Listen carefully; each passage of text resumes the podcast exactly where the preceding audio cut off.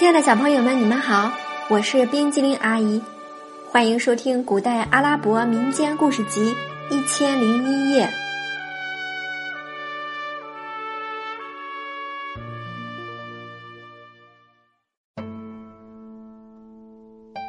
接下来我们要讲的故事是《辛伯达航海历险记》第三部分第三次航行第一集《误闯魔宫》。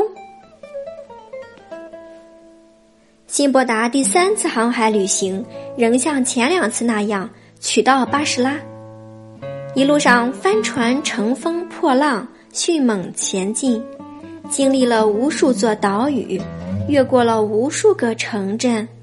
所经之地，船上的货物都受到了当地居民的欢迎。一天，海上起了狂风，人们躲在船舱里，不敢出来张望。忽然，他们听见船长在甲板上狂呼乱叫，大家都吓了一跳。有人惊恐地探出船舱，东张西望；有人干脆跑去问船长：“船长。”究竟发生了什么事情？旅客们，我要告诉大家一个不好的消息。船长垂头丧气地说：“刚才我在甲板上往远处一望，才知道狂风控制了我们，已经把船吹到了危险地带。这里有一座山，我们叫它恐怖山，山上住的都是猴子，据说。”他们专门阻拦在此过往的船只，从这里经过的人没有一个能够平安返回故里的。看来我们都完了。人们惴惴不安，惊恐的互相搂抱着。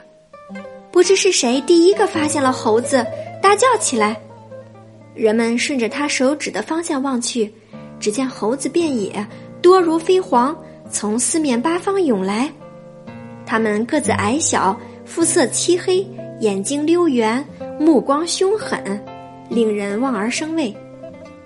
他们来到船上，有的攀上绳索，有的拆解船帆，有的闯入船舱搬运货物。人们见他们数目繁多，个个凶猛异常，也不敢上前制止，只有瞪着双眼望着他们。一会儿。他们咬断铁缆和帆索，把乘客全部赶到山上，将船上的东西洗劫一空，然后搬走大船，一哄而散，很快没了踪影。辛伯达他们困在了山上，更确切地说，困在了一座荒岛上。人们一个个唉声叹气，为财物的丧失而伤心，为命运难卜而忧心忡忡，为了不被饿死、渴死。人们开始在岛上徘徊，寻找能够入口的东西。后来有人发现了一片树林，树上结着许多果子，树下还有一泓清泉，总算解决了吃喝问题。随之又有人在岛上发现了一栋建筑物，人们又惊又喜，立即跑去观看，似乎看到了获救的希望。那是一座高大、宏伟、坚固的宫殿，四周围墙高耸，两扇紫色大门洞开。人们起初不敢进去，在门前探头探脑，什么也没看见，便壮着胆子迈进了门槛。只见庭院宽阔，肃静无声。大家走进一间大厅，厅堂敞亮。周围门窗林立，中央摆着一个又长又宽的石凳，旁边有一个齐腰高的炉灶，灶炉上方摆着各种烹调器具，石凳和炉灶四周堆着许多骨头。整座宫殿设备齐全，只是不见一人，大家心中不免惊异，但劳累已使他们顾不得更多，片刻功夫。他们就有躺有坐的睡着了。傍晚时分，人们被大地的晃动惊醒，他们不知道发生了什么事情，一个个吓得面如土色。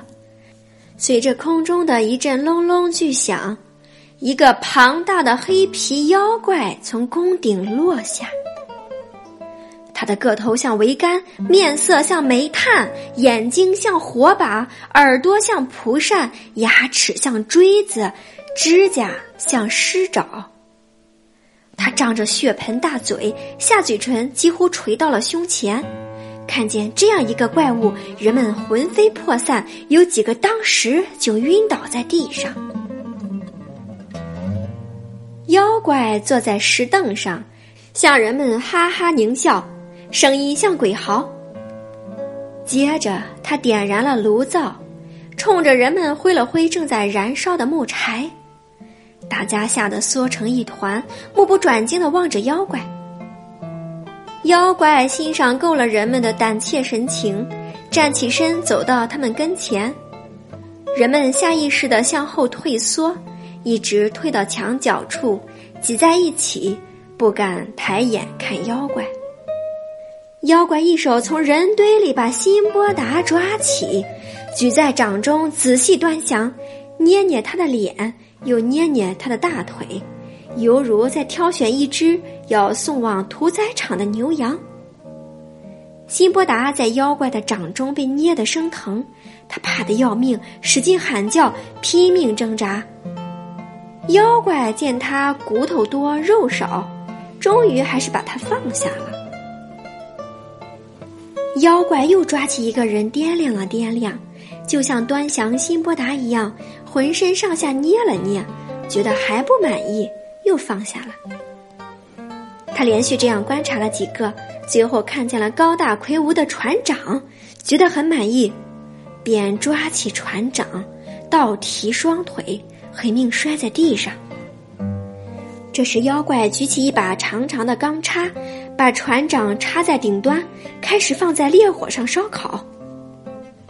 他不停的翻烤，直到焦黄。后来，像人们吃烤鸡、烤鸭那样，一块一块的吃起来。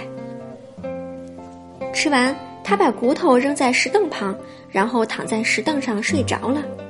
顷刻间，厅内就响起妖怪雷鸣似的鼾声。